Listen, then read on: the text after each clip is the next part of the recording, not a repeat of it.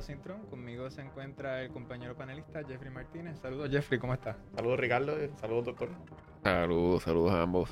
Un placer estar aquí. Sí, hoy tenemos el, placer y gracias por haber aceptado la, la invitación del, al candidato al Senado por acumulación, al, por parte del PNP, al doctor Eugenio Matías Pérez. ¿Cómo está? Estamos muy bien, agradecido por la invitación. Eh, feliz de estar aquí y presentarme ante el pueblo de Puerto Rico a través de su plataforma. Perfecto, qué bueno. Eh, y vamos a rápido comenzar. Me gustaría que hablar un poco sobre su biografía, sobre su aspecto profesional, su interés en el servicio público y por qué, por qué, por qué ahora, ¿verdad? De tirarse ahora a ser candidato. Bien, pues eh, este servidor es un jibarito del pueblo de Adjuntas, eh, eh, casado, padre de cuatro hijos, resido en el pueblo de Adjuntas. Actualmente soy profesor del Instituto Tecnológico Recinto de Ponce. de igual forma, ofrezco cursos en la Universidad Interamericana, el Departamento de Corrección. Llevo 12 años de servicio militar interactivo y Reserva y Guardia Nacional, eh, con mucho orgullo. Eh, y estoy pues presentándome como una opción más ante el pueblo de Puerto Rico para esta elección especial el 9 de agosto para cubrir la vacante de Larry Selhammer. Perfecto.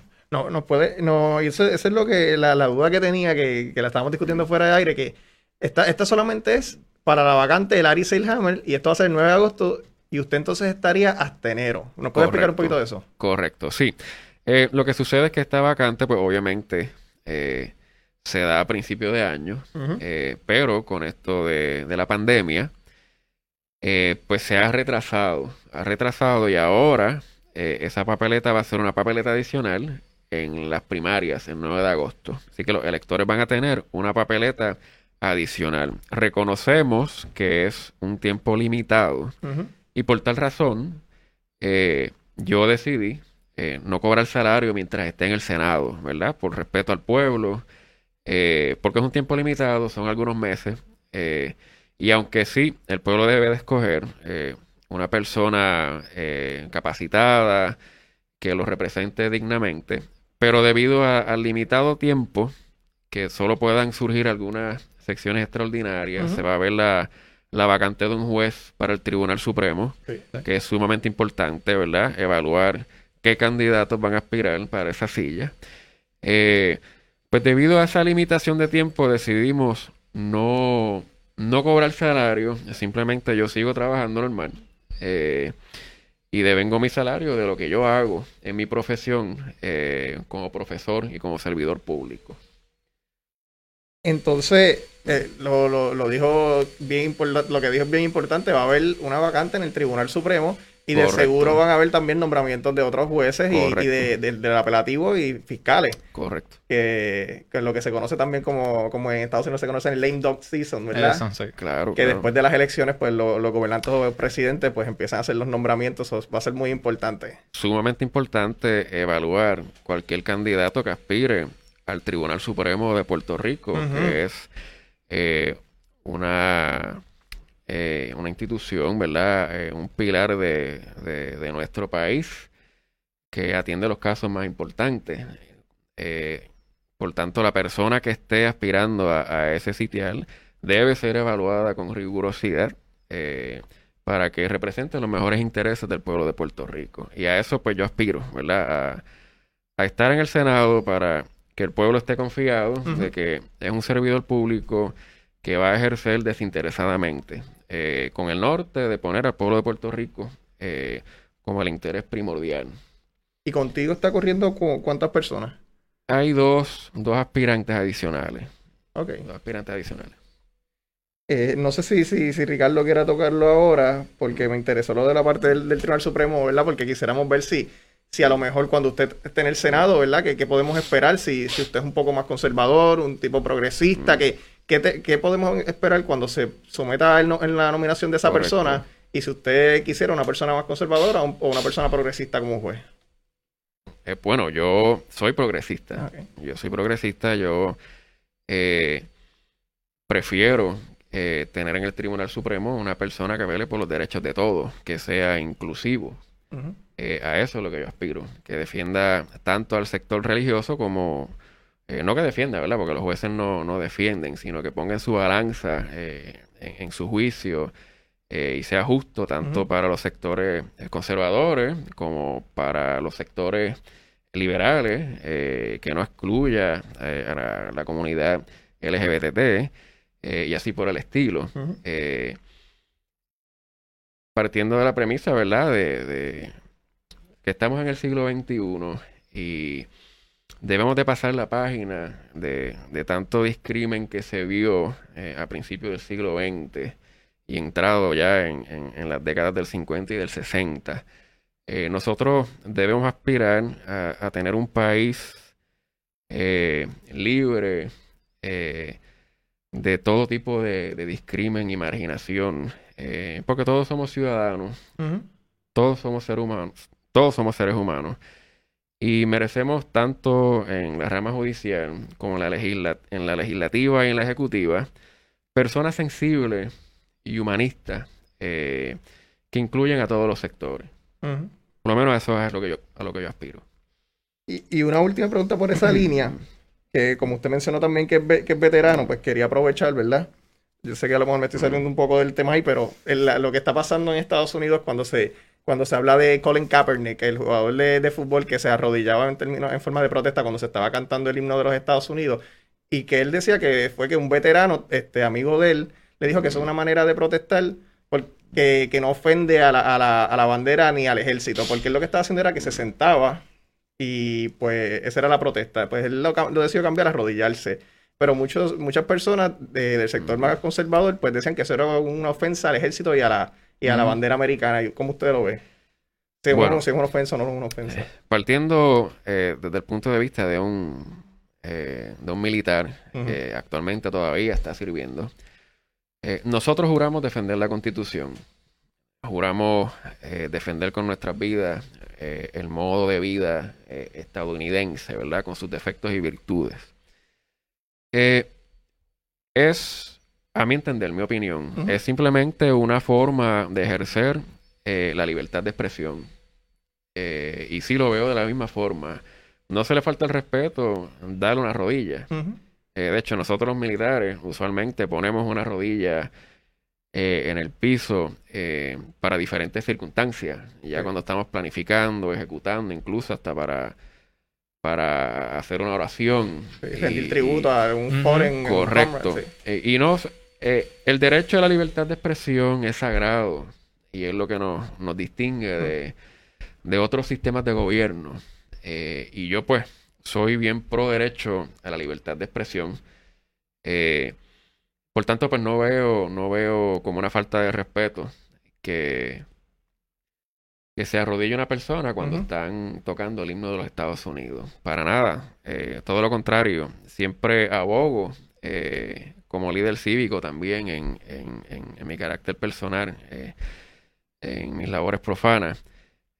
siempre abogo porque el pueblo se exprese y se manifieste y se eduque y, lleve una voz cantante sobre los problemas que la quejan. Eso es lo más que se necesita en, una sociedad educada y, saludable.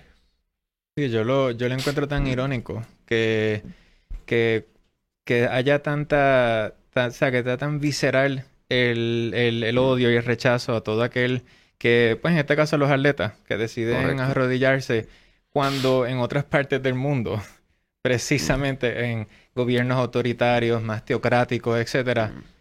Si Colin Kaepernick hiciera eso en otra parte del mundo, ahí mismo lo pueden matar. Correcto. O lo encarcelan o lo desaparecen. Pero Estados Unidos se proclama como ser la, ¿verdad? la democracia más pura del mundo, la más de, de, la, de las más avanzadas del mundo. Correcto. Y sin embargo, esto se ha convertido en un issue cultural, o sea, serio, de que esto divide a familias, divide a personas, a parejas, amistades, etcétera. Eh, siguiendo esa línea un poco, pero ahora aquí en Puerto Rico, me, me, parece curioso, no curioso en sentido malo, por si acaso, para que no me malinterpreten, que usted diga abiertamente que es progresista, tomando en cuenta que el PNP, históricamente, no es el más abierto Correcto. para causas que son asociadas más, más con la izquierda, etcétera. Pero uno pensaría, mira, como usted muy bien dijo, somos seres humanos, vivimos en esta, somos en esta colectividad. Eh, ¿qué, ¿Qué país seríamos si estaríamos continuamente dejando atrás a, a, tantas, a tantos sectores, ¿verdad? Que son tan importantes. ¿Cómo usted eh, lidia con esa realidad de que en el, ¿verdad? en el caso del PNP, el liderato particularmente no comparte esas visiones? Correcto. E, es, sumamente interesante. Eh, porque yo soy un candidato, eh, como decía José Julián Acosta en, en sus tiempos, eh, liberal entre conservadores y conservador entre liberales. Y así, así me veo yo. En los círculos democráticos, en los demócratas liberales, pues ellos me ven como un demócrata algo conservador por el hecho de que soy veterano. entonces los republicanos, pues al ser, al ser demócratas, y estos sectores conservadores, ¿verdad? Al yo ser demócrata y el, el exigir un poquito por, por la comunidad LGBT eh, y defender sus derechos porque considero que son derechos civiles y uno no debe de discriminar contra nadie, quien sea. Pues entonces me ven como como un liberal eh, de izquierda, incluso han, mencionado que yo soy de izquierda. Eh, y como yo pues he dicho en mis redes sociales, ni de izquierda ni de derecha, del pueblo. simplemente pues abogar por, por los mejores intereses del pueblo. Y el Partido Nuevo Progresista sí. Sí es un partido que se inclina más al sector conservador, eh, pero eso es más cultural. Puerto Rico sí es un territorio conservador. Eh, iglesias por todas partes, eh, en, en, muchos temas. no ven de una buena forma algunos avances que ya se han dado en, en, otros países, como por ejemplo la legalización de la marihuana. Aquí todavía eso es un tema que, que es un problema. Eh, y en nuestra cultura, ¿verdad? Somos un territorio que viene de, de una colonia española, donde la iglesia era el Estado. Eh, eso se continúa, ¿verdad? Después del cambio de soberanía, eh, a diferencia de pues, que se incorporan las iglesias protestantes pero sigue siendo una, una cultura que se inclina hacia el, hacia el sector conservador y de Puerto Rico ser Estado en algún momento dado, yo estoy convencido que va a ser un Estado republicano. Que los, los demócratas. Eso siempre lo estamos discutiendo cuando Trump le dijo eso a Ricardo Rosselló nosotros, que, que si le pueden garantizar los republicanos y todo el mundo. No es que aquí somos demócratas y yo, ¿en serio? ¿Me han salido mal a la calle? Exacto, que esa, ha sido la, la, narrativa que ha imperado mm. por yo no sé cuántos años ya. y la realidad es otra.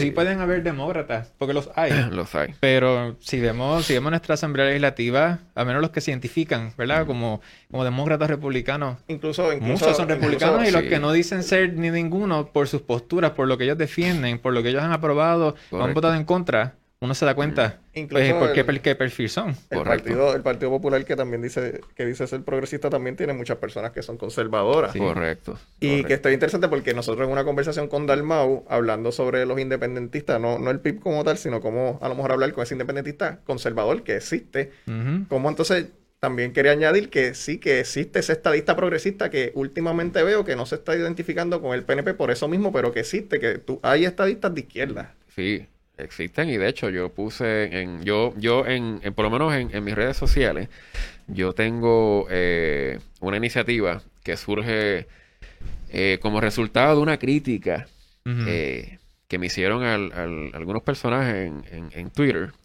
sobre que los estadistas carecemos de, de próceres. Y yo, caramba, pero ¿cómo, cómo puede...? Pero pues parto, ¿verdad? De, de que existe eh, un poquito mayor educación en, torno a estos temas. Y yo pues todas las semanas publico un prócer distinto sobre la estadidad. Uno de ellos fue Santiago Iglesias. Santiago Iglesias era un estadista, pero era un estadista de izquierda, era socialista. Y abogó mucho por los movimientos obreros a principios del siglo XX. mucha gente se le olvida eso, y, que socialista era estadista. Incluso fue nuestro comisionado residente, fue a Washington, abogó por las estadidad en Washington, pero nunca dejó de ser socialista. Y abogar por, eh, por los obreros, eh, con el discurso de la lucha de clases sociales, etcétera. Eh, pero son temas que requieren un, un grado de intelectualidad un poquito mayor, eh, porque el comunismo, el socialismo son temas para intelectuales. Eh, si, si, vamos a, a, profundizar en, en, estas vertientes, cuando surgen en el siglo XIX y principios del siglo XX, eran personas sumamente educadas. Eh, incluso los comunistas tenían muchos filósofos y escribían textos y textos. Al propio Chomsky se le criticó por no dominar la filosofía comunista. Imagínate. Al propio Chomsky. ¿Tú entiendes que eso es por falta de educación aquí de parte del pueblo? Existe, sí, totalmente. Eh, Puerto Rico hay un gran sector que, hace falta trabajarlo eh, eh, a nivel de educación. Hay un sector educado que es la minoría, pero la vasta mayoría hace falta trabajarlo, ¿verdad? En, en, cuanto a, la educación. Y que muchas veces no es culpa de ellos, también del mismo gobierno que provee. Es del sistema, de hecho. no sé si han, han han leído alguna de las columnas, eh, yo propongo que dentro del sistema de educación, en nuestro currículo, se enseñe gobierno de los Estados Unidos. Eh, un curso requisito eh, sobre el gobierno de los Estados Unidos. ¿Por qué? Porque el pueblo desconoce cómo funciona el gobierno federal y sus componentes. Entonces, ¿cómo nosotros podemos llevar un mensaje, especialmente nosotros los estadistas, a un pueblo que realmente desconoce cómo funciona su gobierno estatal y su gobierno federal? Yo he tenido mensajes en, en, mi Facebook de personas que tratan de acercarse, ¿verdad? A preguntarme. Ellos me hacen preguntas de cómo yo voy a sacar la Junta de Control Fiscal de Puerto Rico. Yo. Y eso te da a demostrar que, que es una persona que no sabe cómo funciona nuestro gobierno, no sabe cómo funciona el gobierno estatal, el gobierno federal, pues eso, la única forma de uno resolver eso es a través de la educación. Y es que eh, en nuestra escuela, en, el sistema de educación pública, eh, el tema de gobierno es deficiente. Se enseña mucha historia y sin embargo el tema de la historia es un tema que requiere una madurez que a los niños a esos niveles no les interesa. Lo ven como aburrido, no es hasta que van eh, creciendo. Claro, hay, hay, hay, casos y hay casos, ¿verdad? Eh, eh, hay niños que son maduros y les encanta el tema. Pero yo soy de los que considero que en, en las escuelas, a niveles secundarios, se debe de enseñar ciencias sociales, que es un poquito más diverso, se trabaja lo que es economía, ciencias políticas, y se adentra un poco más en el tema eh, de los problemas que nos aquejan en la actualidad. Pero darle eh, civilizaciones occidentales a un estudiante de octavo y de noveno es perderlo, porque es que realmente eh, es un poco monótono para ellos y, no van a entender a, ese nivel, ¿verdad? es que es algo, algo muchas ocasiones es muy amplio y ajeno también. Que eso me suena mucho este a, como ocurre en algunos estados en Estados Unidos con las clases de civismo, de civics, que se enseña que eso ya en muchos estados pues ya eso se ha dejado atrás, pero hay otros que todavía lo, ¿verdad? Lo, lo mantienen, que uno dice, eso sería de gran, de gran utilidad y usted toca el, el, la asunto de la clase de historia, yo haciendo ahora memoria, muchas cosas que, que uno, cuando uno llega a la universidad, ¿verdad? Los que, lo, los que deciden seguir hasta bachillerato, que uno ahí es que uno cae en cuenta de tantas otras cosas que no nos enseñaron. Tiraron ejemplos sencillos de la figura de Cristóbal Colón. Correcto. Y cómo me, cómo hablaban a mí en la escuela. Todos tirando mi escuela al medio, pero bueno, sea... ¿Cuál es la escuela? ¿Cuál es la escuela? eh, de, de este, este asunto de, de, de, cómo era esta única figura tan, tan intelectual, tan respetada, eh, tan inquieto por descubrir el mundo y toda la cosa. es como que... ¿Ah? ¿Cómo va a ser? Y cuando llegó aquí, ¿qué fue todo lo que hizo? Y cuando llegó a todo lo que hizo. Y a, todas las, a todas las demás islas en el Caribe. sí, sí, un ser muy intelectual. O sea. y a lo que decía el, lo que decía el profesor, este, que a mí, a mí me sorprendió, no porque yo era la persona más que sabía sobre el tema, pero cuando estuvimos el primer año de la Inter, que cogíamos esto, este cursillo, que pues te hablaban de las tres ramas de gobierno y, y que hace cada una para esas personas que a lo mejor no estudiaron ciencias políticas o algo relacionado con derecho para coger un basics de lo que van a dar y pues en eso también se habló un poquito del gobierno. Y para la sorpresa de personas que iban a empezar a estudiar Derecho, lo poco que conocían sobre verdad cómo funcionaban las tres ramas de gobierno, lo básico, no, no lo que se estudia en constitucional ni nada.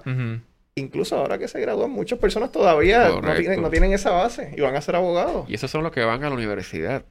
Imagina los que no van a la universidad, que se quedan eh, en, cuarto año y se van a, trabajar, ¿verdad? Los distintos oficios, pues menos van a, menos van a conocer. Porque mi experiencia en, en la práctica como profesor es que ellos llegan a la universidad sin conocimiento alguno. Incluso, una de las preguntas que yo hago en, mis pruebas diagnósticas es, ¿en qué día llegaron las fuerzas estadounidenses a Puerto Rico? ¿Cuál es el descubrimiento, el día del descubrimiento de Puerto Rico? ¿Cuál es el día del descubrimiento de América? Y no saben contestar esas preguntas que todo puertorriqueño debería saber cuál es el día del descubrimiento de Puerto Rico. Es conocimiento básico. Entonces, por lo menos llegan a la universidad y se le da seguimiento. Pero los que no, pues entonces se quedan rezagados y como quiera tienen derecho al voto. ¿Ves? Entonces, es una persona que, que para emitir juicio en la urna, ¿verdad? Eh, pues se le va a hacer un poco más difícil que una persona que tiene un grado mayor de intelectualidad, que puede evaluar a los candidatos, puede evaluar plataformas, y por eso pues llevamos décadas de estancamiento, eh, votando por colores eh, y no evaluando candidatos como, como debería de ser. O por el simple hecho de que yo entiendo que la estadidad es lo mejor, o yo entiendo que Lela es lo mejor, la independencia, y voy a votar por ese candidato que identifica como que ese es su estatus y ya. Sin saber lo que es la independencia. Exacto. Y cómo la independencia puede también ser un estatus útil para Puerto Rico si tenemos unos buenos líderes. Porque si tenemos los mismos, pues sabemos cuál va a ser el y, y, y, volviendo a, lo que inició también esta conversación que tenía con el comunismo y todo esto, que me sorprende que personas como, como Alexandra Lugaro, que sabemos que es una persona que yo entendería es una persona que, aunque a lo mejor este quiere pintar ahora mismo que es un poquito más progresista. Yo, yo la tenía en, las elecciones pasadas un poco centro derecha o a lo mejor por la centro izquierda. Este, la, la con ataques de comunista, que eso es el pan nuestro de cada día en términos de los ataques. Si quiero mancharle la reputación a alguien, no importa lo que sea, sí, que eres comunista. Apoya a Fidel, apoya a Castro, todo. Eh, Maduro, etcétera. es que pues hay, hay, hay un mal concepto de lo que es eh, comunismo y socialismo. Eh, incluso el, el, propio Chomsky era... Eh, no Chomsky, este, discúlpeme, no, no es Chomsky, es... Se me fue el nombre. Eh, era era socialdemócrata. Okay. Era socialdemócrata, que es lo que es Bernie Sanders. y ellos creen en la, en la empresa privada. Eh, pero limitada, ¿verdad? Eh, un sistema que, aunque tiene empresa privada, eh, existe un balance y, la aportación mayor pues se la lleva para el pueblo.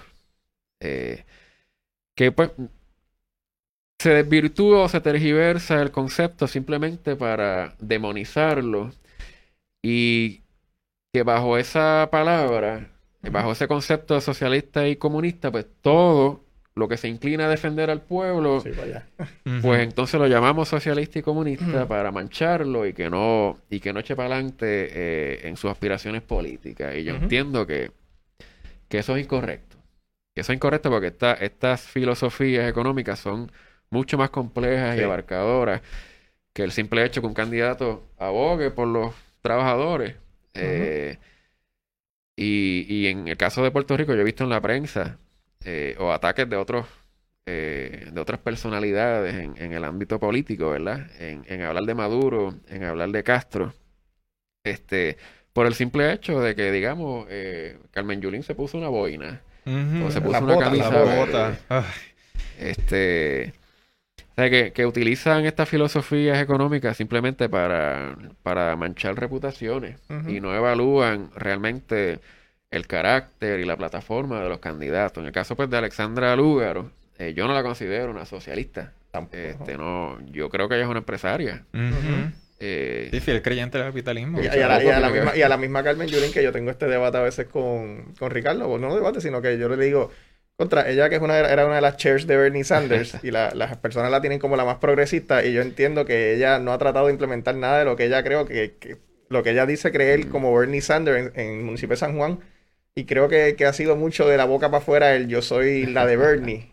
Por eso que, que entonces que le digan también, ah, que si eres una socialista, sabiendo que también Bernie es socialdemócrata y que es comunista, pues como usted dice, le, le, le, falta la verdad y se, y se quedan en lo pequeño y no, no, no podemos tener una discusión de verdad. Y de hecho, quiero aclarar, es Trotsky, no es Chomsky, el, el, el que, Ah, fue, sí. el que fue criticado por, por no dominar las, las eh, filosofías comunistas fue Trotsky. Y Chomsky Ok. es el Noam, lingüista, Noam, sí. que es el, es el lingüista de, de MIT, que es el, Sí, el que- autor. Este, pero sin embargo, hablemos, por ejemplo, de Bernie Sanders. Y a mí me parece que la plataforma de Bernie Sanders en cuestión de salud es justa. Es lo que aboga es por un plan más o menos que es lo que tiene Puerto Rico, una reforma de salud que, que cubra a las personas más necesitadas. Pero en otros temas, pues, eh, habría que ver si el sistema actual eh, económico que nosotros eh, tenemos actualmente tiene la capacidad de aguantar este plan de trabajo que, que quiere Bernie Sanders. Por eso es que estos candidatos deben de tener cuidado cuando utilizan estos discursos populistas para atraer votos. Eh, porque una cosa es el discurso y otra cosa es lo que tú puedas implementar en eh, tú como gobernador o como presidente. Eh, y se critica mucho al Partido Demócrata por el hecho del discurso de, de Bernie Sanders, pero yo más lo veo como un discurso y no como, como una posibilidad de que Estados Unidos se convierta en un país socialista, que es lo que, lo que la derecha acusa, ¿verdad? Que Estados Unidos va a convertirse en socialista gracias al Partido Demócrata. Ahora Trump dice que Biden es marxista y imagínate. Sí. Bueno, y Estados Unidos es un país de comerciantes. Eso Sí. es casi imposible. Eh, se podrán adelantar causas. El propio Obama tuvo una lucha gigantesca para adelantar el, el, el plan de Obama, el plan, el plan médico. Eh, y lo logró finalmente. Y eso fue eh, una de las promesas. Hay un Congreso que representa al pueblo y que representa muchos intereses. Es sumamente difícil que una persona a través de la democracia pueda, pueda cambiar de un sistema capitalista a un sistema eh, socialista. La historia nos demuestra que estos cambios han surgido a través de, de, de la guerra, eh, a través de terrorismo y, y otros movimientos. Eh, por ejemplo, el, el caso de Pepe Mujica. ¿Quién fue Pepe Mujica antes de, de lograr ser primer ministro? Sí. Fue un guerrillero. Bien, y él, y él luchó por su ideal, estuvo encarcelado y así pues estos movimientos surgen en, en Sudamérica hasta que logran llegar al gobierno. Y miren, eh, muchos de estos pues han sido desbancados porque el ser humano, a pesar de todo, quiere libertad. Eh, y no se trata de comunismo ni de capitalismo, se trata de un balance. Eh, todos los extremos hacen daño. La derecha hace daño y la izquierda. Tiene que haber un balance. Tiene que existir empresa privada. Tiene que existir libertad, pero el pueblo no se puede dejar rezagado. Pues, Sí, ahí, ahí, Ahí es donde fallamos. Sí. Ahí es donde fallamos. Y, y ahora, y ahora mismo que sí, que todo está tan polarizado. Correcto. Y tomando como cita al propio Pepe Mujica, no existen eh, gobiernos malos, los gobiernos somos nosotros. Nosotros somos los que lo hacemos buenos o malos. Eh, independientemente, eh, los gobiernos deben de crear ese balance. Deben de crear ese balance. Cuando no existe ese balance es que empiezan los problemas. Eh, como yo mencioné en una de, en una de mis columnas, eh, que yo propongo, ¿verdad? De forma idealista, que el secretario de justicia sea nombrado por el pueblo. Sea electo, sí. Yo creo en eso. Eh, porque uno de los problemas que tenemos actualmente es que el secretario de justicia se debe al gobernador, se debe al gobernante. Eh, y por eso vemos los problemas en cuanto a los referidos, en cuanto no se investiga esto, eh, en, en mensajes de texto aludiendo a que, mira, no quiero opinar sobre esto, cuando el rol del, del secretario de justicia eh, debe ser el mayor fiscalizador que tienen las dos ramas en el gobierno. Ujú. Sí, que vemos un sesgo político, o sea, bien notable. Claro. O sea, el hecho de que eso es lo primero que se toma en consideración. Correcto. Si se va a investigar o si se comienza la investigación, cuánto se va a tardar, eh, para luego decirnos, bueno, no encontramos nada. Y ahí se quedó. Que sea un secretario de justicia que se deba al pueblo, no al gobernador de turno. Sí. Y yo precisamente, y mira qué interesante, este programa se llama Pesos y contrapesos, Pesos y Contrapesos, ¿verdad? Checks and Balances en, en inglés. Y eso ofrecería, eh, o, o yo diría que eh, fortalecería los pesos y contrapesos en, en nuestro sistema actual de gobierno en Puerto Rico. Si nuestro secretario de Justicia se debiera a su rama de justicia como tal y no a- al Ejecutivo, Sí. ofrecería mayor balance eh, y por tanto pues investigaría un poquito más a nivel estatal y eso frenaría un poco la corrupción rampante que existe en Puerto Rico. Y, hemos, hemos discutido, Mm. hemos discutido eso, eh, yo creo- se lo, se lo había mencionado a Ricardo en uno de los programas que yo por lo menos entendía que obviamente no hay que reinventar la rueda. Los estados, como ustedes deben de saber, tiene, eh, muchos de ellos Correcto. este, operan de esa manera. Yo lo que entiendo es que lo único que habría que, que, que switch o tocar ahí sería este el inversionismo político cuando el, el secretario entonces, o cómo se bregaría esa campaña. Pero además de eso, yo entendería que sería perfecto, que sería independiente. Eh, como yo lo veo, eh, porque es una idea, Ujú. que esto pues debe de discutirse con el pueblo, ¿verdad? Eh, pero como yo lo veo, si se va a llevar a elección, debería ser una elección que no esté en las elecciones generales, por lo menos dos años después, pero que sea un término de cuatro años. Eh, para que no esté tan ligado, siempre va a estar ligado a la política, Sí. de hecho actualmente está, Eh, pero para que no se in- eh, para que no se involucre en estas famosas planchas que se forman Sí. con los candidatos y con los partidos. Eh, eh, pero sí, eh, habría que regularlo y, y- y limitar este lo que son los donantes, quién va a ser el secretario de justicia, si va a ser un ex juez, que sería lo ideal. Es el perfil del, del Correcto. eh, y todo So- eso. Sobre eso, ¿usted, ¿usted apoyaría el financiamiento público de las campañas? Para precisamente atajar el asunto que menciona Jeffrey, que lo hemos discutido y anteriormente, el asunto del inversionismo político. El hecho de que suena, suena, o sea, suena como un, un ideal el que sea electo, pero, por ejemplo, vemos en estados en Estados Unidos que los secretarios de justicia, si, si son electos, eh, también están bien ligados a ciertos intereses. Vemos que, por ejemplo, firmas de abogados eh, que representan ciertos clientes, pues donan a la campaña del secretario. Correcto. Y el secretario cuando llega a poder, ah, decidí no continuar esta investigación sobre, por ejemplo, algún daño ambiental que sucedió en X lago. Eh, decidió hacer, o sea, tumbarla y cuando uno sigue follow the money, cuando uno sigue el dinero, pues vemos que hubo esa influencia indebida, Sí. ¿verdad? De parte de, de estas personas. ¿Qué, ¿Qué usted piensa sobre eso? Pues mire, eh, precisamente yo redacté otra columna sobre, sobre la necesidad de regular el cabildeo. Y esto es un problema que, que, que es global.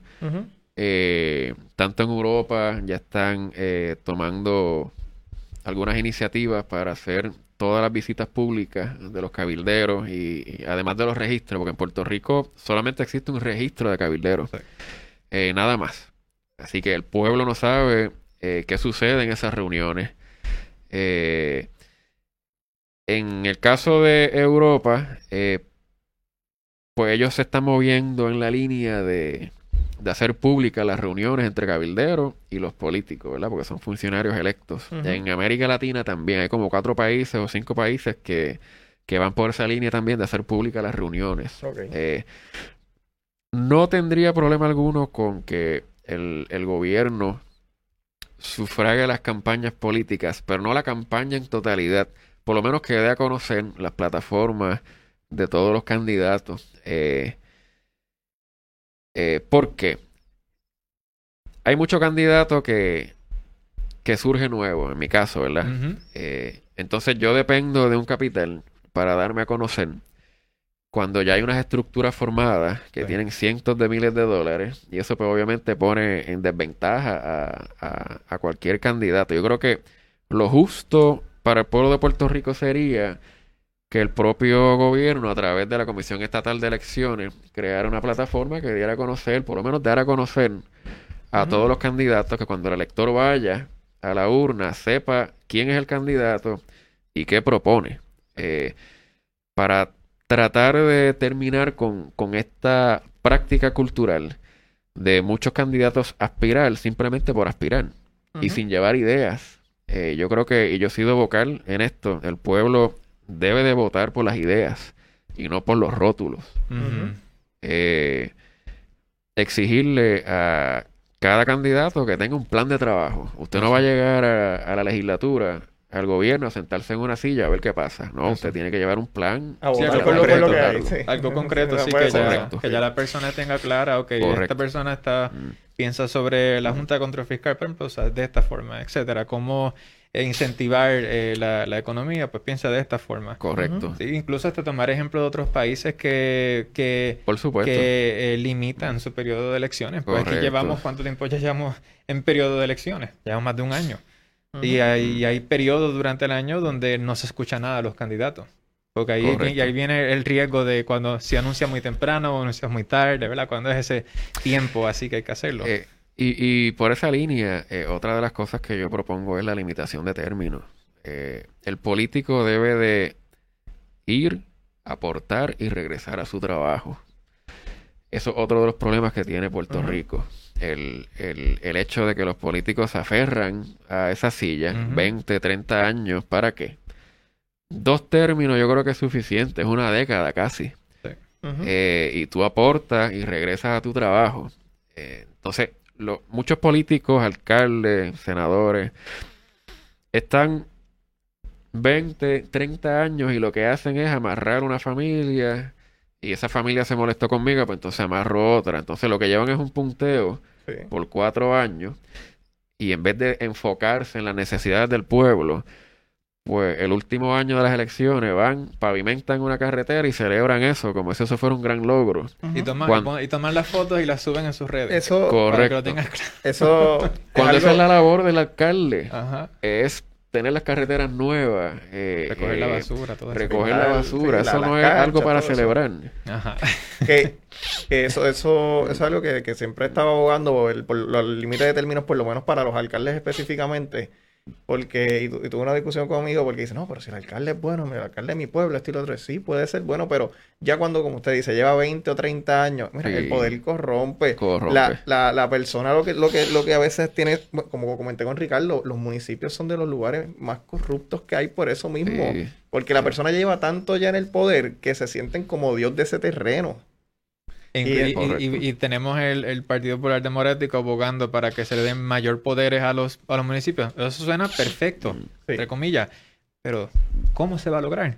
Si nada más sacamos cuenta de cuántos alcaldes han sido investigados por el panel de fiscal especial independiente, en por términos de por ciento, ellos son los que más se investigan y más se han procesado. Claro. Así que, ¿de qué estamos hablando? Y aclarando de Ricardo que, que yo estoy a favor de, de más para los municipios, pero si, si arreglamos eso y arre- ¿Se fue la luz? Estamos bien. Ah, ok.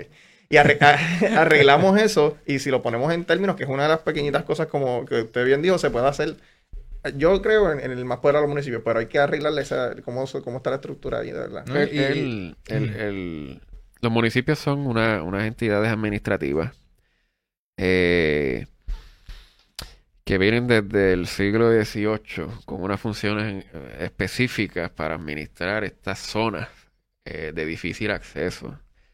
Eh, hay muchos analistas que, que aboga por la, por la eliminación de municipios. Hay algunos que se pueden, que se pueden eh, integrar a otros. Sí, consolidar. Eh, pero el huracán María nos demostró, yo que trabajé durante el huracán María con, con la Guardia Nacional dándole a- apoyo a los municipios, la- la- el huracán María nos demostró cuán difícil es administrar estos municipios y llevarle ayuda en este tipo de escenario, ¿verdad? De emergencia. Porque son distantes, son incómodos, eh, y esa es la razón de existir de muchos municipios. Este, sí, la tecnología nos puede facilitar eh, la administración de muchos de estos municipios a distancia, ¿verdad? Y podemos consolidar y a lo mejor ahorrar un poco. Eh, pero siempre hay que garantizar los servicios. En Puerto Rico hay que hacer muchas cosas. Nosotros yo creo que nos hemos enfocado en el juego político y nos hemos ajustado los tornillos que hay que ajustar para que eh, Puerto Rico se encamine en la dirección correcta. Eh, y son cosas sencillas, pero teniendo personas que lo que quieren es revalidar y piensan en el voto, pues se enfocan en el voto y no en las necesidades del pueblo. Y, y por eso, pues, yo creo en la limitación de términos, tener personas que se enfoquen en trabajar y no en revalidar. Sí. Pues, Sobre eso de, de los municipios, continuando esa discusión, Eh, precisamente una de las columnas que usted había redactado, que por cierto la pueden encontrar en la página digital del Foro de Puerto Rico, usted hizo una columna lo más interesante sobre cómo incentivar el turismo interno. Explícanos un poco sobre eso. Sí, eh, estas son iniciativas que ya se están dando en México, en Perú, en Argentina. Eh, fomentar el, turismo cultural a través eh, del impacto comercial a estas zonas rurales. Porque la realidad es que en Puerto Rico hay municipios que no tienen mucha actividad económica.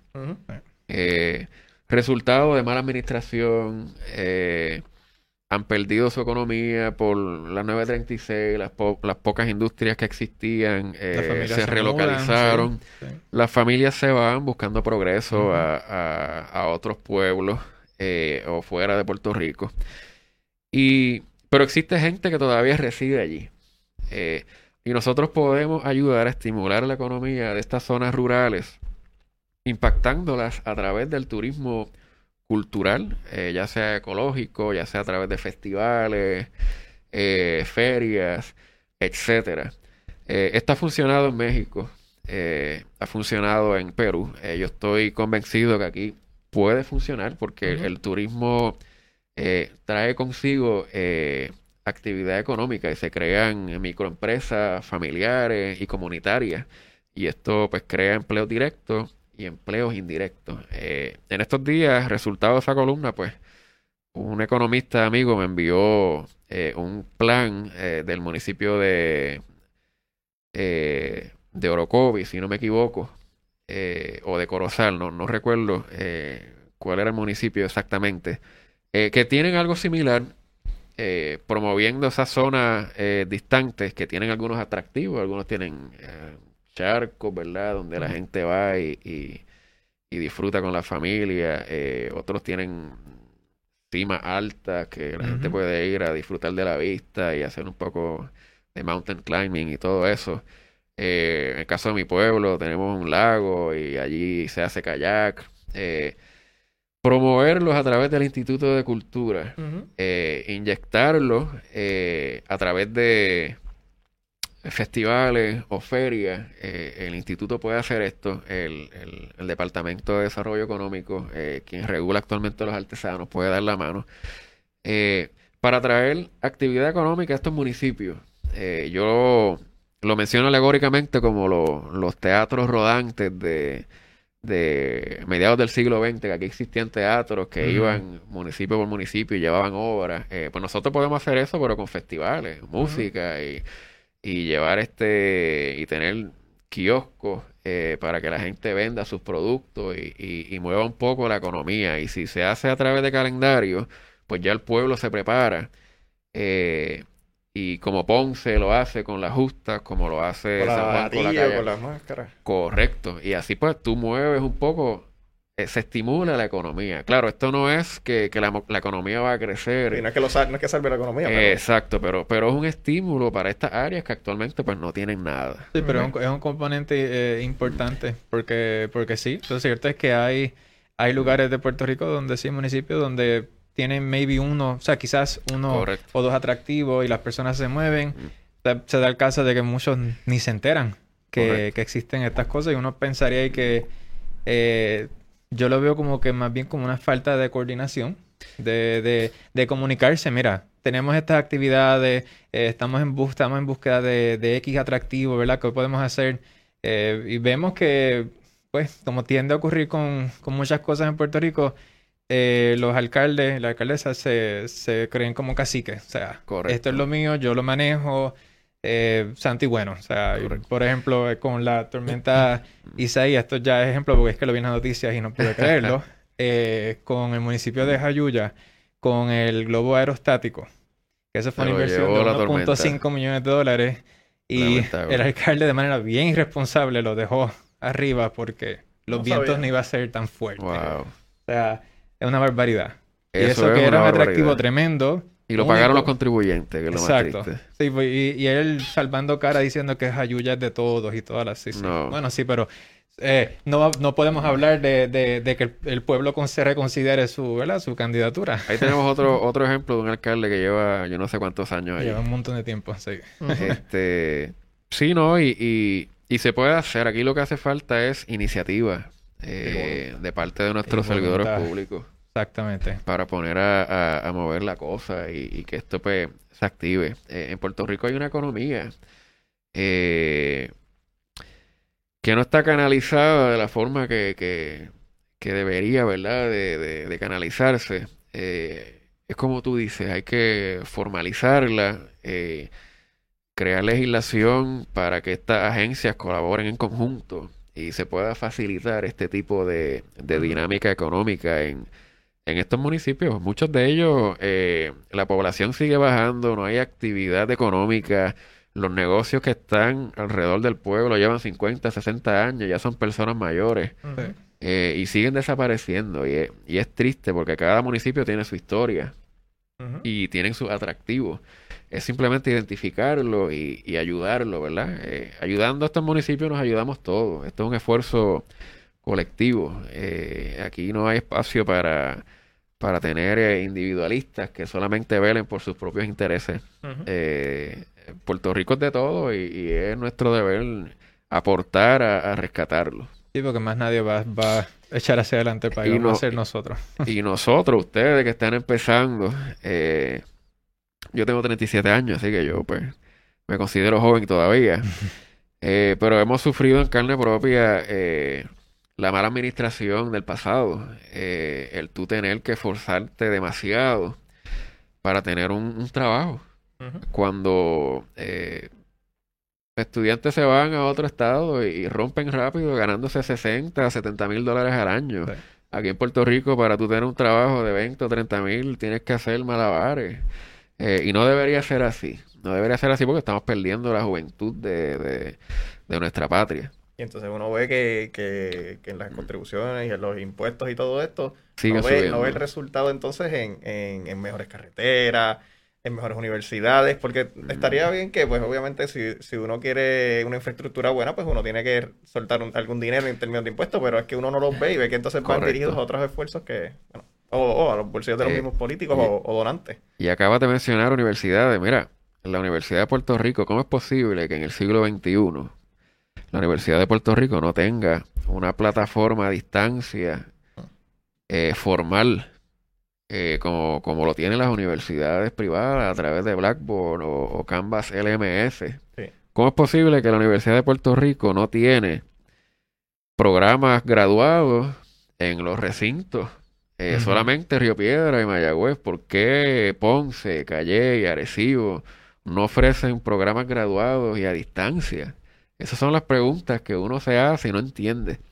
Eh, cómo han dejado de caer la Universidad de Puerto Rico cuando las universidades en el mundo, cuando hubo una eh, retracción en la economía global, fueron de las pocas instituciones que crecían económicamente cuando la economía iba en retroceso. Eh, y con la Universidad de Puerto Rico se puede hacer muchísimo. tanto que, que, que es increíble eh, la falta de iniciativa y, dirección en, nuestra primera institución, que es lamentable. Yo por lo menos si, si tengo el favor del pueblo, yo voy con una propuesta para precisamente crear eh, una, una, plataforma eh, formal que tenga su presupuesto para correrlo y que eh, aplica a todos los recintos, que ellos pueden expandir su oferta académica fuera de Puerto Rico y, darle alguna alguna vida a, nuestra universidad. Porque esto no se esto no se trata de ideología, esto se trata de nuestra isla. Y actualmente es la universidad más barata y la universidad del pueblo. Así que a falta de, recursos naturales, el capital humano es lo que, lo que nos, ayudaría a Puerto Rico. Eso, ese, es nuestro capital. Y lo más valioso que tenemos. Correcto. Eh, doctor, vamos a movernos un poquito al tema del estatus. Quiero empezar con un, con un tweet que usted había puesto eh, en sus redes. Lo tengo aquí y, lo, voy a, lo voy a leer. Eh, me está de lo más interesante. Dice, me convertí en estadista activista gracias a un profesor independentista que en medio de su conferencia me dijo, un estudiante que cree en la estadidad no es digno de otorgarle un doctorado. Correcto, sí. Cuando, cuando yo vi ese video, igual que mi compañero Jeffrey, entramos a la sección de comentarios. a mí me estuvo lo más, eh, bueno, puedo Toda- pensar en varias palabras, pero vamos a ponerlo interesante. Que, que la reacción tan, tan visceral Mm, de tantas personas, sí. que si uno lo sigue un poco, pues uno, uno tiene como una noción básica, ¿verdad? De, de qué creen y tienden a ser personas de izquierda. Correcto. Y el hecho de que, porque usted comparta esa visión, ¿verdad? Para Puerto Rico, usted se ha tildado de, bueno, de, de, inedu- de ineducado, de que no le importa el país, de que, de que colonizado, Sí, en fin. sí. O sea, ¿qué, qué, qué usted piensa? ¿Cuál es su reacción sobre eso?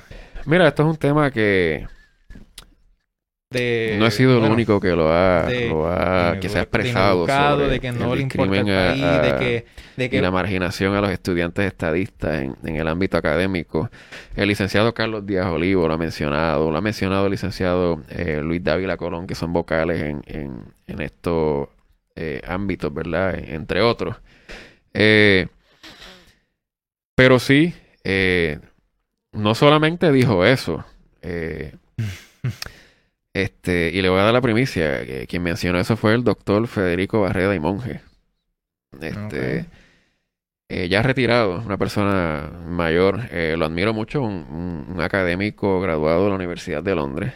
Eh, y todo empezó en la clase de relaciones entre Estados Unidos y Puerto Rico. Uno de los trabajos, yo creo que el trabajo final era una propuesta de estatus para Puerto Rico. Pues Mm. obviamente, eh, pues yo como idealista al fin, porque el, el, el tweet dice me convertí en estadista activista. Activista, no es que empecé a ser estadista, Ajá. yo Sí, era eso, eso es activista. lo, Sí, eso es lo que le iba a preguntar. Sí, sí, Este, él me motivó a, a- a luchar por mi ideal. exacto. Entonces, cuando yo voy a presentar mi propuesta de estatus, él me pregunta, ¿qué usted propone? Y yo, pues yo propongo la estadidad para Puerto Rico. Ok, pues siéntese, vamos a atender. Entonces le deja- dejaba hablar a, los a los independentistas. Sí, ya, ya, ya, lo, ya lo descartó. No, él me sentó y, y yo no pude expresarme, no pude, eh, no pude, ¿verdad?, eh, dar mi ponencia sobre, sobre lo que yo creía que, que era mejor para Puerto Rico. Me sentó y, y le dio foro solamente a los independentistas. Después en otro curso me lo encuentro y sale con, con ese comentario eh, despectivo a nosotros, a los, eh, a los que pues creemos en, en, en la estadidad. Eh, y esto pues es algo que si usted va a los, o, o si ustedes van a los comentarios eh, del tweet, va a ver que hay otros testimonios, Wilton, se puede, mientras él lo Que validan. los comentarios del tweet. si se puede. este, otros comentarios que, eh, que validan, ¿verdad? Y afirman esta, esta actitud que existe de algunos sectores independentistas o de izquierda, como les quieren llamar, eh, hacia nosotros los estadistas. Y, otro, eh, y vas a ver comentarios aplaudiendo al profesor, aplaudiendo el discrimen, eh, aplaudiendo la marginación. eh, sobre un diciendo cómo- cómo catedrático. puede tener un, do- un doctorado. eh, Sí, ese, ese comentario. uf, Entonces, tiren al medio a- al profesor, era, era una... eh, Ah, sí, sí, si no lo tiras al medio, eh, estás mintiendo. Yo, mira, mintiendo, sí. ¿qué vas a hacer? Ajá. ¿Vas a ir a donde el profesor? ¿Qué catedrático va a admitir que discriminó contra un estudiante en, en- en un salón? No, y, que, y que ¿Verdad? muchos también lo hayan tomado como que ahí fue que usted se convenció de que, de que, ok, pues ahora voy a ser estadista porque, porque los retaron, porque le dijeron que No, usted... no, no. Sí, por eso el primer comentario fue este que el, que el profesor viniera otra vez con tres razones nuevas por qué es estadista cuando el profesor ahora bueno, nos aclara o le aclara también a las personas que era que se volvió, se, se, se, este, se puso, se Correcto. puso en el activismo, se envolvió en el activismo. No, y, y, y no fue el único atropello. Incluso yo tuve que, tuve problemas con mi tesis, porque mi tesis pues desmentía eh, algunos argumentos nacionalistas de la literatura a principios del siglo XX. Y después el panel de doctores que estaba evaluando pues no le gustaba ese discurso. Eh, así que vemos pues que la academia se inclina a- o está dominada eh, por el sector independentista. Eh, y yo no tengo problema con eso. Eh, yo no tengo problema con el ideal de cada cual, siempre, siempre y cuando pues se respete y se respeten los procesos.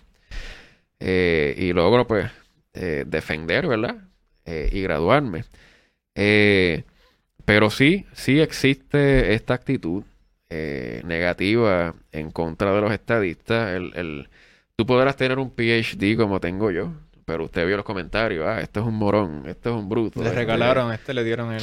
Eh, por el simple hecho de que eres estadista. Eh, y eso es lamentable. Eso es, lo que eso es lo que demuestra falta de educación eh, de muchas personas.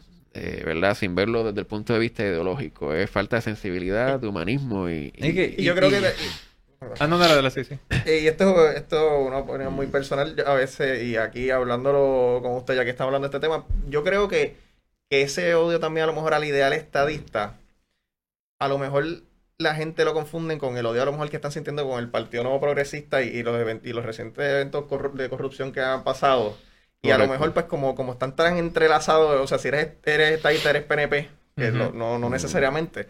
Pero la gente entonces dice, ok, este, los estadistas y automáticamente piensan en el Partido Nuevo Progresista y, ya los lo, tachan. Sí, ¿no? Y, y, es un factor cultural. Mira, eh, tan pronto yo eh, quise lanzar mi candidatura, ya yo tenía mensajes en, en Facebook corrupto, eh, buscó este, un odio, un odio que uno dice, wow, pero esta persona se atreve a, decir eso sin, sin ni siquiera conocer a la persona.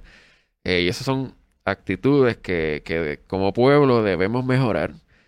Eh, y de la única forma de trabajar eso es a través de la educación. Eh, tratar de crear mejores ciudadanos en, a través de nuestro, nuestros sistemas educativos. Eh, porque no, no, no es correcto el, el tú juzgar a una persona sin conocerla. Por lo menos conócelo, conoce su plataforma y luego pues opina y difiere con respeto. Ahí estamos viendo uno de los tweets. sí, algunos de los comentarios. Ay, que sí, no, es que... Eh. Yo creo que lo... Yo vi de, de, del, del, periodista del, Nuevo Día y... Benjamín no, que, que, no, que no, lo, estaba buscando y no lo encontré. No sé si es que lo borró. Sí, Torrecotay eh, vi el, vi, me sorprendió el, el comentario y él pues lo que plantea era que, ¿verdad? De una forma sarcástica, de que él no sabía que los eh, que se otorgaban grados doctorales. este, yo le contesté y, y, sí, los grados se confieren o se otorgan luego de que el estudiante cumple con, con los, requisitos y es evaluado. Quien otorga o confiere es la universidad. Claramente. es, que es, es, este este este odio así que es como que mm. ya te consideran como una persona pues inferior el colmo del colonizado porque ahora quieres ser parte eh, formal, o sea, no formal, sino para siempre con el que te colonizó. Ok, perfecto. Podemos tener ese argumento, esa, esa, esta discusión teórica, filosófica y quizás, por dar beneficio a la duda, puedan tener razón, entre comillas. Pero hay una realidad aquí bien clara. Eh, el pueblo ha rechazado de manera contundente, yo no sé cuántos plebiscitos, el, tanto el estatus actual como la independencia. Lo vemos con los candidatos y no salen. Eso puede ser por diversas razones, pero no salen. Son muy pocos los que pueden salir, como por ejemplo Juan Dalmao, y, y logran entrar. Y entran mayormente por, pues, por, el tipo de persona que hay y candidato que es, que, lo sabemos y lo respetamos aquí, que se distingue de muchos, de muchas personas. Eh, le quería preguntar sobre lo, lo, que, lo que ha sucedido recientemente con el plebiscito que se va a celebrar ahora sobre esta idea sí o no y esa carta del Departamento de Justicia Federal que, habíamos, que, que se circuló en, estos pasados días, donde ellos cuestionan varias cosas, entre ellas que los dos plebiscitos anteriores, 2012 y 2017, que no demuestran de, de manera contundente que el Puerto Rico, el que el puertorriqueño haya rechazado el estatus actual, o sea, el ELA, y que ese apoyo que recibió la, la estadidad en el más reciente, que apenas participaron 23% de las personas. A mí, yo dando mi opinión aquí, eso suena como, bueno, no es nada nuevo que Estados Unidos, que la ¿verdad? Que el, que gobierno federal pues quiera distanciarse, quiera mantener una posición neutral sobre el estatus, porque pues ciertamente le conviene este estatus actual que tenemos. Eh, pero es el el, el hecho de que, de que también, esto es un poquito más la político teórico, el que, pues como no participan muchas personas, pues ¿cómo podemos decir que eso es lo que eh, la, mayoría, la mayoría de puertorriqueños lo apoya? Sí, perfecto, pero que yo sepa, las elecciones cuentan con las personas que van y participan. Si tú no quieres ir a participar, pues tu voz no será tu pensar no va a ser considerable, lamentablemente. O sea... Es bien interesante, mira. Eh, el pueblo tiene que entender que el Congreso se mueve a través de influencias.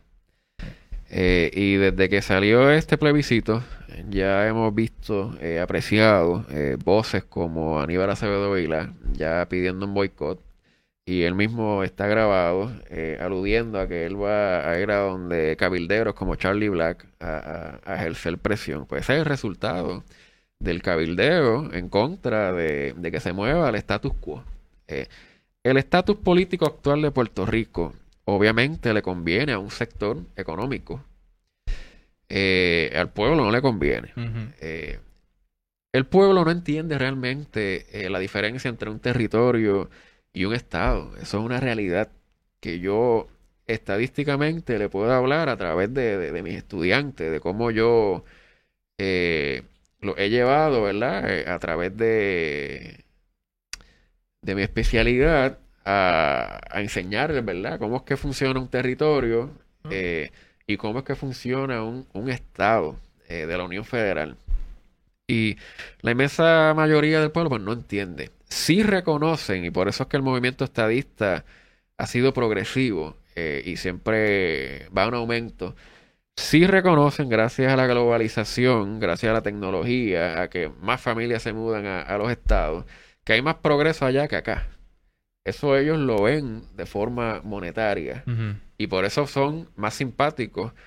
mira, pero es que en los estados las cajeteras están buenas, eh, allá hay Disney World, eh, hay trabajo en todas partes.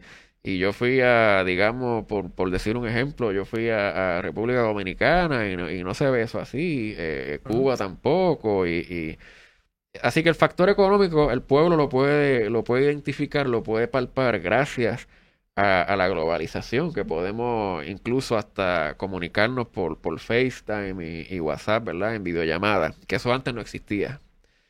Eh, pero en, en, en, la estructura política, la diferencia entre un territorio y un estado, el, todavía no logran reconocer que al tú ser estado, tú vas a tener representación, eh, vas a tener voto.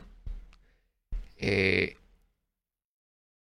y pues resultaría un adelanto eh, en el Congreso para Puerto Rico. Que el territorio tiene como ventaja que los ciudadanos pues no pagan impuestos federales. Pues esa es, la gran, esa es la gran diferencia entre una cosa y la otra. Porque en nada toca a la ciudadanía. Seguimos siendo ciudadanos. Eh, este tema de, ciudadano primera clase, ciudadano segunda clase, yo nunca lo utilizo porque es incorrecto. La ciudadanía es solamente una. Bueno, somos, somos ciudadanos de primera clase cuando estamos fuera de Puerto Rico. Correcto. Eh, no cambia. las aulas. Lo que, lo que cambia es la tierra que tú pisas. Pero tú te mudas con tu ciudadanía y votas. En el, una vez te haces residente, votas y, y, gozas de los mismos derechos y privilegios. Entonces, ¿usted, usted está de acuerdo con, con, el, mm. con el plebiscito como está de estadía, sí o no? Yo estoy de acuerdo con cualquier plebiscito que adelante la causa estadista. Cualquier plebiscito que sea un, medio eh, eh, para adelantar nuestra, nuestra lucha por la estadidad, yo lo voy a, yo lo voy a avalar. Porque es que nosotros aunque se eh, incluya, aunque se quiera incluirle alguna definición de, un Estado libre asociado mejorado. Bueno, ahí vamos a, las dinámicas que se dan en el Congreso. Porque podemos aspirar, ¿verdad? A tener un, un, plebiscito eh, como el que teníamos. Y ya vemos cómo en el Congreso, a través de la influencia, ya quieren cambiar el, proceso. Eh, por tanto, lo que evidencia es nuestra condición territorial. entonces, de allá dictan lo que nosotros tenemos que hacer en, en, cuestión sobre nuestro estatus y, otras cosas más. Yo sí avalo que, que se continúe el proceso y ver. Eh, yo estoy convencido que el pueblo va a votar por el sí y no va a votar por el no. Eh, lo hemos visto ya en, en, los últimos plebiscitos como, como ya el, puertorriqueño ha perdido el miedo a, moverse hacia el, sector estadista y, ver qué pasa. Ver qué pasa. Esto no significa, yo soy estadista y creo en la estadidad. Como dije al principio, no significa que yo eh, diga, mira, eh, la independencia no es una solución. esto es cuestión de preferencia. yo prefiero eh, mantener mi relación con los Estados Unidos, la nación más poderosa del mundo, eh, y, y convertirme en un Estado para que mi pueblo tenga representación digna en el Congreso, que cuando tomen decisiones en el Congreso, alguien pueda levantar la mano y oponerse. Eso no le conviene a Puerto Rico. Y, y se pueda dar ese tipo de negociación que actualmente la hacen los cabilderos. Y sabemos que los cabilderos no tienen eh, el mejor interés para el pueblo de Puerto Rico. ¿no? Y, y aquí no, te- no tenemos leverage este, cuando se va a repartir, por decirlo así, el, el bacalao. Este, los congresistas jalan para su lado, por más que tengamos Claro. congresistas que apoyen a Puerto Rico, ellos van a apoyar su distrito y su estado. Correcto. No sé. Y, la, y las dinámicas que se dan en, en los congresos es precisamente, eh, yo soy un congresista eh, y tú como congresista estás en contra de, de mi estado, pues cuando vas a una legislación a favor del tuyo, yo lo voy a votar en contra. Ahora, si tú quieres que yo vote a favor de tus intereses, pues ayúdame con los míos y se buscan esas alianzas. Y eso actualmente para nosotros no sirve Sí, No es porque posible, sí. No podemos Eh, trancar ninguna votación. Nada, no, porque lo que tenemos allí es un, un comisionado residente que le dan espacio para hablar, pero no puede votar. Sí, Y que precisamente por nuestro estatus colonial es que Mm. se justifica esa disparidad que vemos en tantos programas federales como me- con Medicaid, de, más beneficios en Seguro Social, beneficios para veteranos, etcétera. Son múltiples los programas que, que pues sí, Puerto Rico se queda ahí, ok, como tú no estás en el espacio, en el room where it happens, como en la obra, pues eh, no, no podemos reclamar nada. Y hablando de los veteranos, los veteranos son los más afectados en, en- en todo este sistema. Y muchos optan por quedarse fuera de Puerto Rico eh, para, para obtener los beneficios completos, eh, porque el estatus territorial, pues obviamente los limita. Eh, cuando son personas que sirven a la patria desinteresadamente, eh, que es un sacrificio, eh, y ni siquiera a nivel territorial un veterano o un soldado que sirve aquí en Puerto Rico puede votar por el presidente de los Estados Unidos, que es el Commander in Chief, y es el que los va eh, a enviar a guerra o a Sí. conflictos o a movilizaciones eh, con el consentimiento del Congreso. Eh, yo considero que a nivel federal se debería crear legislación para por lo menos excluir a los soldados. Este, y por ahí también se adelanta la causa estadista, ¿verdad? Ya tenemos eh, un pie adentro eh, de un sector que pueda, que pueda por lo menos votar por el presidente. eh, por hacerle justicia a- al sacrificio de, de esos hombres y mujeres que, que lo han entregado todo, que entregan sus derechos civiles y constitucionales por servir en el ejército de los Estados Unidos, que hay personas que no entienden eso. Los soldados no tienen derechos civiles, ellos pertenecen al gobierno una vez firman Exacto. el contrato. Sí, eh, eh, ahí Eh. ciertamente hace falta nuevas, nuevas estrategias porque es que el, como único va a cambiar el Estado de Puerto Rico va a ser por el Mm. Congreso. Sí. Sí, el Correcto. gobierno, eh, sí, la Casa Blanca, ¿verdad? El presidente o la presidenta pues tiene que favorecer alguna posición porque es quien va a firmar la legislación, pero va a, va a ser- el cambio se tiene que dar porque es que ellos son los que tienen, ¿verdad? Poder plenario sobre, sobre Puerto Rico. Yo no, yo no soy, no- yo no soy estadista, pero entiendo que cualquiera de las tres, digo soberanía, este, independencia y estadidad, entiendo que las tres son viables, pero que, que la, que dependiendo el, el, ¿verdad? Así que el- cualquiera que se escoja, la, la oportunidad de progreso que va a tener Puerto Rico en cualquiera de las tres va a depender del, de verdad, de, de lo que discutamos con el Congreso, porque de nada vale que ser independiente si no tenemos un buen trato con el gobierno en términos de cómo va a ser la transición. De nada vale ser, tener la soberanía si cuando estemos discutiendo cuáles son los poderes que, que ellos se van a reservar, de verdad terminamos, ¿verdad? Casi como una colonia. Y de qué vale ser Estado, ¿verdad? Si de verdad este, no, económicamente no nos podemos, no, eh, no estamos independientemente y con- económicamente como los otros estados. Correcto. Porque seríamos como, como dice a lo mejor Rubén Berrío, seríamos un ghetto state. Sí, sí. Aunque se escuche feo, Sí. se escuche eh, incorrecto, eh, pero sí, es que actualmente somos pobres porque eh, todavía estamos cuadrando nuestro presupuesto a través de la Junta de Control Fiscal. Eh, y, y como dice el título de, de mi columna, eh, el título impuesto, como yo le llamo, eh, la mala administración eh, no la resuelve un, un problema de estatus.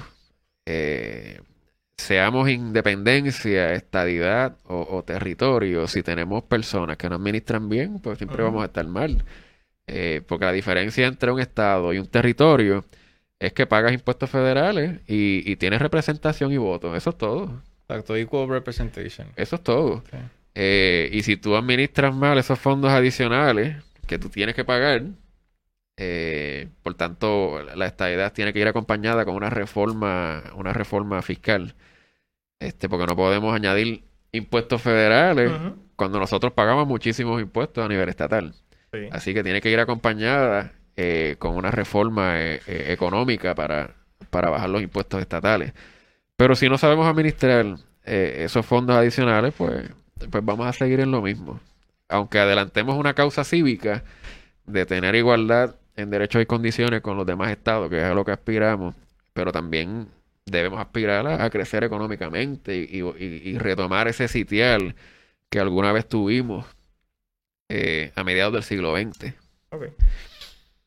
Sí, exacto, que, que eh, es el, pues, el continuar teniendo la discusión, pero en el caso de nosotros, ¿verdad? De los, de los candidatos, eh, eso sí es importante, pero hay que evaluar cuáles son su plataforma, cuál es su visión del gobierno, cuál es su visión de, de, lo que a lo que aspira en términos de, ¿verdad? De, de, cómo Puerto Rico, en qué se debe enfocar, qué debemos incentivar, qué debemos darle más importancia a nuestro presupuesto, etcétera. Eh, sí, eh, yo creo que hemos llegado al, final de este episodio. Le, le, agradezco la gracia, le doy gracias al doctor Matías por, por, por esta conversación creo que fue muy buena, muy productiva y que haya sido para, ¿verdad? para el disfrute y para, y para que las personas que, que, que hayan visto, ¿verdad? Que, que, estén viendo y que lo vayan a ver más, más adelante, pues puedan tener una mejor idea de, de, usted como, como candidato. ¿Y dónde, dónde, la gente lo puede encontrar en las redes sociales? En Facebook, doctor Eugenio Matías Pérez. Eh, igualmente en Twitter, doctor Eugenio Matías Pérez. Eh, agradecido eh, por la invitación. Eh, disfruté mucho eh, esta, esta conversación. De verdad, me, gusta discutir los problemas que, nos aquejan a todos. y a, la audiencia, el próximo 9 de agosto, el número 3 en la papeleta para la elección especial, el doctor Eugenio Matías Pérez, que no va a cobrar un salario por estar en el Senado. Perfecto. Y les recordamos a, ¿verdad? a todos y a todos que nos pueden encontrar en Facebook como Pesos y Contrapesos, por Twitter como es, como Pesos PR, Pesos PR, Pesos PR y por Instagram también como Pesos y Contrapesos. Adicional, estamos en Spotify, en Anchor y en Apple Podcast, que ahí pueden escuchar todos nuestros episodios, incluyendo esta entrevista. Sí. Así que lo terminamos por hoy. Que tengan todos unas buenas tardes. Buenas tardes a todos.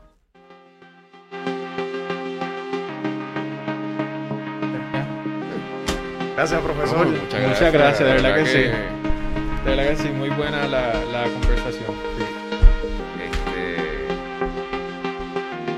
Está nosotros